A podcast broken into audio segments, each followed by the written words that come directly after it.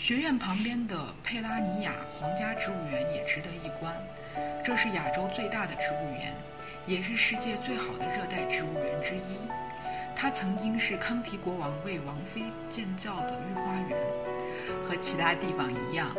花前树下经常有当地的小情侣在看星星、看月亮、谈谈人生。当然，